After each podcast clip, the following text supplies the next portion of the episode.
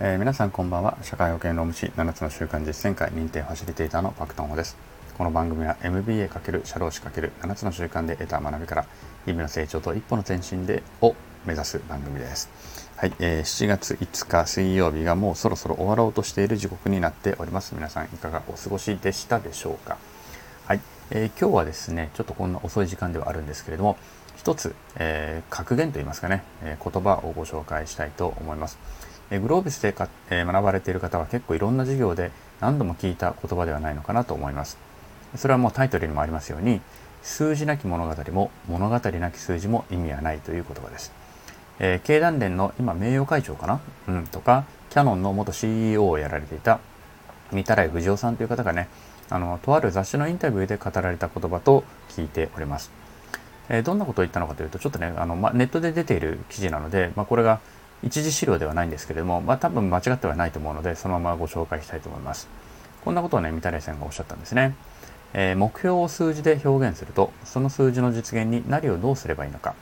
誰がどのような筋書きでどのような仕事をし、それにはどんな場面が必要なのか、方法論としての物語が浮かび上がってくる。数字なき物語も、物語なき数字も意味はなく、実行も達成もできないでしょう。数字とその実現を約束する物語を示すことで、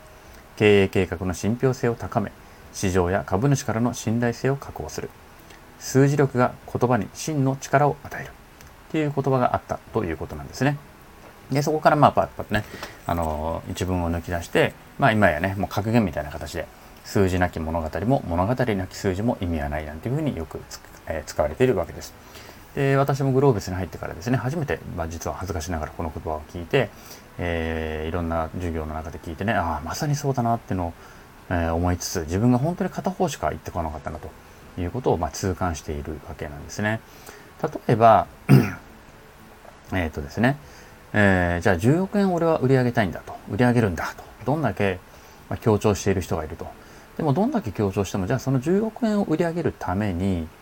どんな商品やサービスがあってその販路はどうなっていてそのためにどれだけの人が必要で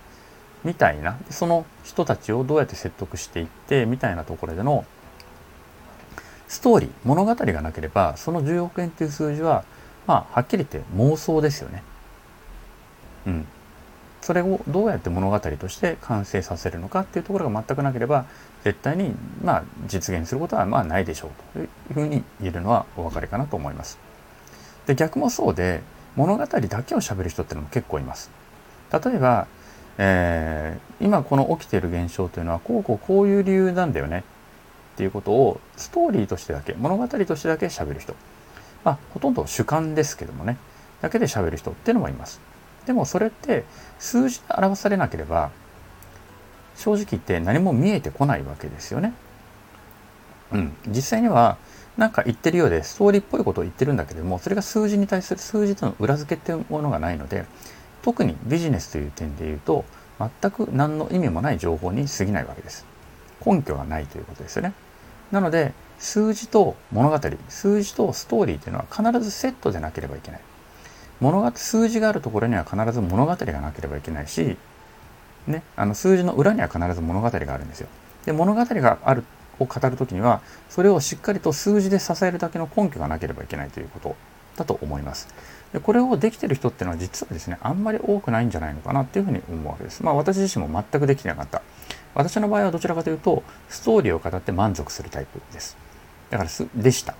数字をあんまり見ない。見ようとしない。見ることができない。だからなんとなく大きいことは言ってるんだけれども実はそれに対する根拠が何もない。だから実行もされていかない、ね、目標値とかもないので目標値にたどり着くまでのそのうん段階もちゃんと数字で表されていないので到底そこにたどり着くことはできない。というような私はタイプでした。逆に数字だけを言う人もいるわけですね。数字だけを言う。足し算掛け算割り算引き算が合ってるからこの数字は合ってますということしか言えない。でも実はその数字の裏には必ずストーリーがあるわけですね。人間の感情があったりとか、うん、ね、あるわけですよ。でもそうしたことを一切無視して数字だけを言って数字だけを上げていく。これも全く説得力がないわけですよね。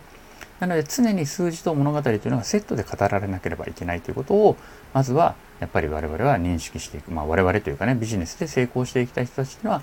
しっかりと認識する必要があるのではないのかなというふうに思っております。ちょっとね、うちの事務所でもそういう実例があったので、まあ、これではダメだなと思った実例があったので、あの、ちょっと最近自分の悩みとして、あの、あ学びとしてね、ますやっぱりこれ大事だっていうことを、あの、改めて思ったところでしたので、ああの自分のね、あの、なんでしょう、戒めといいますかね、あの、備忘録として、今回はちょっとこの数字と、えー、物語。これは必ずセットなんだよっていうことね。数字なき物語も物語数字も意味はないっていうことを今一度ね私自身もあの肝に銘じていきたいなというふうに考えた次第であります。もしあの参考になればと思いますので、まあ、こういった言葉もね調べてみていただければいいのかなというふうに思いました。はいそれではね今日は以上になります。昨日より今日今日より明日、えー、なんだっけ？忘れちゃったな。